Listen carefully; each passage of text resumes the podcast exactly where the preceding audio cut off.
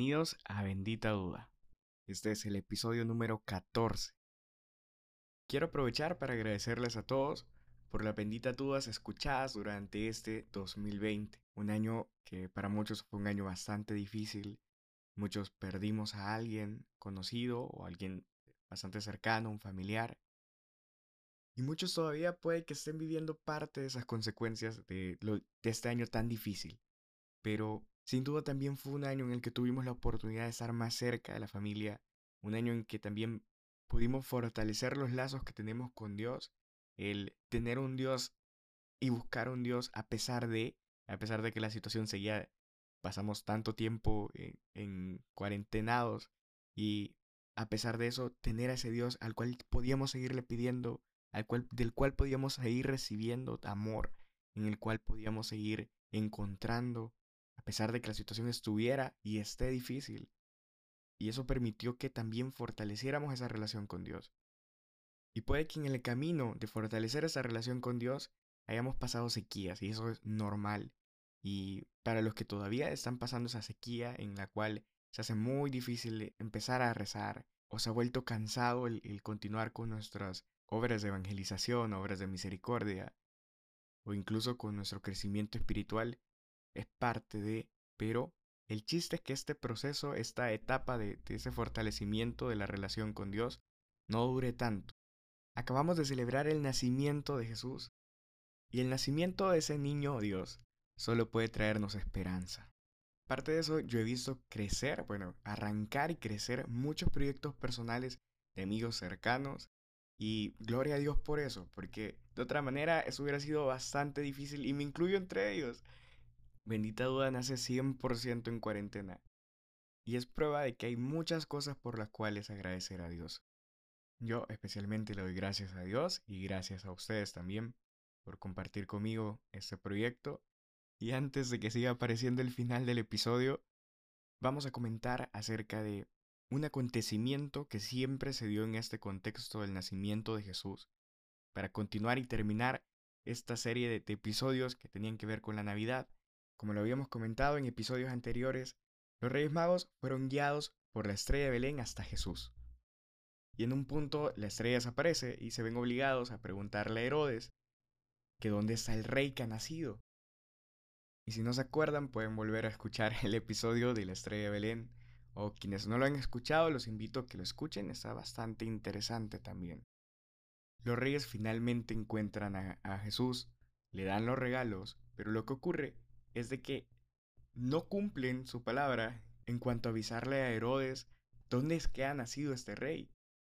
Y entonces lo que hacen es regresarse, no por donde vinieron, sino que toman otro camino. Y Herodes, que los estaba esperando, se da cuenta que no van a regresar. Y entonces, con miedo de que realmente haya nacido el Mesías, lo que hace es que manda matar a todos los niños menores de dos años. Con la intención de que entre esos niños que mandó a matar estuviera Jesús. Y esto fue a lo que ahora conocemos como la matanza de los inocentes, que la Iglesia Católica celebra cada 28 de diciembre como el Día de los Santos Inocentes. Y no es raro que muchos relacionemos este día con el día en que se hacen bromas. Bueno, que se hacían bromas, yo no sé si soy yo el que ya no las ve, aunque sí es cierto que esa tradición obviamente pagana de hacer bromas el Día de los Santos Inocentes la ha retomado de cierta forma en los medios de comunicación digitales más que todo y aprovechen este día para sacar todo tipo de fake news. Aunque este año en particular no he visto tantas fake news, el 28 de diciembre no vi, pero puede que sea solo yo, no sé. Pero lo que sí quiero dejar claro es de que no está relacionado a la esencia del Día de los Inocentes. De hecho, para los que se preguntan por qué se empieza a hacer bromas, es ¿qué más tiene que ver con que otra celebración pagana, por supuesto, se celebraba en la misma fecha y entonces la gente empezó a unir estas dos celebraciones hasta que el Día de los Santos Inocentes fue el día en que se hacían bromas. Pero no es así. No es esta la intención del Día de los Santos Inocentes. Sino más bien esta es la fecha de recordar el sacrificio de todas estas almas inocentes. Y de verdad, qué estremecedor imaginar este escenario en el que niños inocentes están muriendo sin tener culpa, sin saber qué es lo que está pasando, sin tener una forma de defenderse y decir yo quiero vivir. Y por eso específicamente es que creo que es imposible no pensar que en la actualidad siguen existiendo santos inocentes, personas que mueren por hambre, que mueren a causa de la guerra y por supuesto los abortados. Y sucede que prácticamente un día después de la celebración del Día de los Santos Inocentes, recibimos la noticia de que en Argentina, ese país que es uno de los puntos rojos en cuanto a la lucha cultural, esa batalla cultural que se tiene en todo el mundo y que especialmente en Latinoamérica estamos viviendo un crecimiento peligroso de la cual todos debemos estar conscientes y alerta, nos encontramos con la noticia de que el Senado falla a favor del aborto. ¿Y en qué consiste esto? ¿Y por qué se lo voy a decir? Pues porque si realmente vamos a hablar y vamos a tener un día para celebrar a, nuestros santos inocentes, ese de verdad que no es un día para hacer bromas. Es un día para entrar a la acción, para hacer conciencia de que la vida debe vencer a la muerte. Pero en este episodio no va a ser el episodio en el que vamos a hablar del aborto. En este episodio únicamente vamos a tomarnos más o menos la mitad del episodio para hablar de este acontecimiento oscuro en la historia. No solo de Argentina, sino del el mundo entero. Muchos lo están celebrando. Ayer compartí en la cuenta de Instagram como una especie de expectación para este episodio a quienes celebran este tipo de acontecimientos. Y siendo claros, están celebrando la muerte. Así que lo que vamos a hacer únicamente acá es ver un par de puntos importantes de qué es lo que están aprobando en Argentina y por qué debemos a toda costa evitar que esto llegue a nuestros países. Y algo que quiero que todos nos pongamos a reflexionar es de que en Argentina esto que está ocurriendo ahora y cada uno de los puntos que le voy a decir no es el primer paso del aborto. El aborto en Argentina ha ido en escalada, de poco a poco. Entonces muchos todavía pueden decir, ah, es que la primera causal, no, es que la segunda, tal vez, es que la tercera, hasta llegar a los extremos, poco a poco, de lo que les voy a comentar a continuación. No hay espacio para la duda, porque siempre, siempre la vida debe vencer a la muerte. Y en el primer punto importante en el que nos vamos a detener es, se permite el aborto hasta las 14 semanas. Ese es uno de los puntos que más ha resonado. Y lo curioso de este punto es de que para abortar hasta las 14 semanas no es necesario que nosotros eh, presentemos como condición alguna, alguna causal. Simplemente el hecho, el deseo de abortar, basta para que nosotros podamos hacerlo hasta las 14 semanas. Luego de este tiempo, si la persona quiere abortar, ahí sí tiene que hacer uso de las causales de violación, peligro a la vida o la salud integral de la madre. Pero lo curioso es que en el tema de, la violación, la mujer lo único que tiene que hacer es firmar una declaración jurada. No se abre ningún proceso penal, ninguna investigación, no se imputa, o sea, no se castiga a nadie.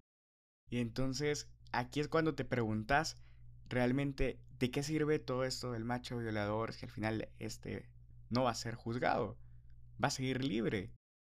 Realmente pareciera que lo único que importa es la muerte del no nacido y no el tener tras las rejas a quien haya sido el culpable de esa violación. Por otro lado está el tema de salud integral, que también suena un poco sofisticada esa palabra, que según la definición de la OMS de salud integral, tiene que ver mucho con cómo la madre considere su salud psíquica o su salud social. De manera que si ella considera que un embarazo de 8 meses, ¿por qué no 9 meses, le causa estrés o ansiedad, o le causa problemas familiares, o le causa problemas laborales, y que esto, esto de problemas familiares y laborales entra en salud social, según la definición de la OMS, significa que ella podría fácilmente abortar incluso en los nueve meses. Y estos son los vacíos que esta ley está dejando en Argentina en este momento que fácilmente pueden ser aprovechados por todos esos movimientos que promueven la muerte. El siguiente punto importante que quiero mencionarles es de que según esta ley, el aborto debe realizarse en un plazo máximo de 10 días. Y esto es aterrador, porque según el testimonio de doctores argentinos, no existe ninguna ley que garantice la atención en menos de 10 días a cualquier paciente de alguna enfermedad que cause la muerte. Pero si vos querés realizarte un aborto, tenés garantizado que vas a recibir atención en menos de 10 días, bueno, en el plazo de 10 días.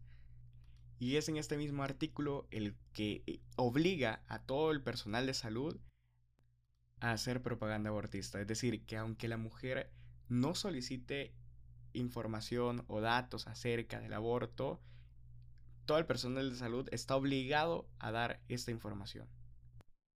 El siguiente punto es el que obliga a los doctores a ir en contra de su juramento hipocrático, o sea, este juramento en el cual los doctores se comprometen a velar por la salud y la vida de los enfermos.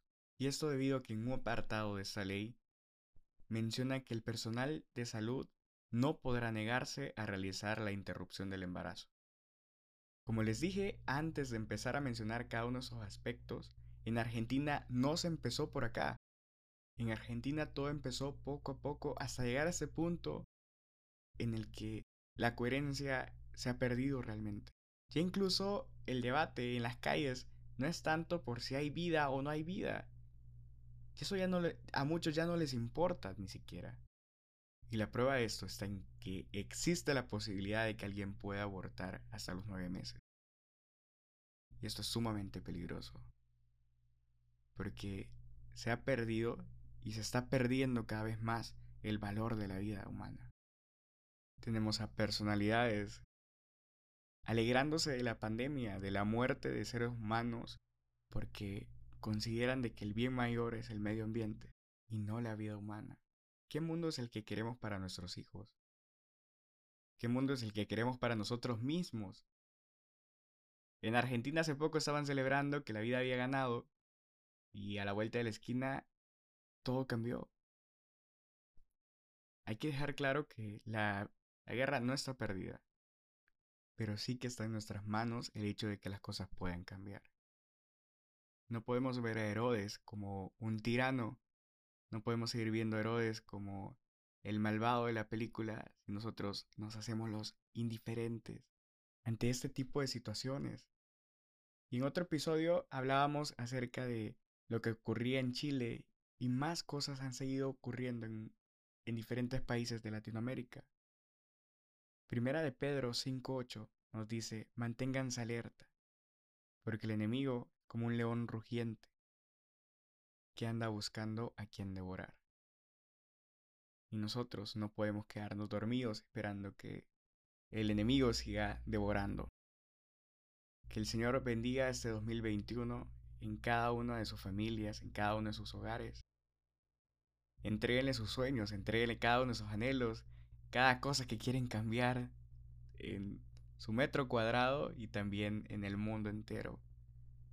No se cansen de pedirle a Él no se cansen de escucharlo, no se cansen de hablar con él. Hasta el siguiente año y hasta la siguiente bendita duda. Feliz año nuevo. Adiós.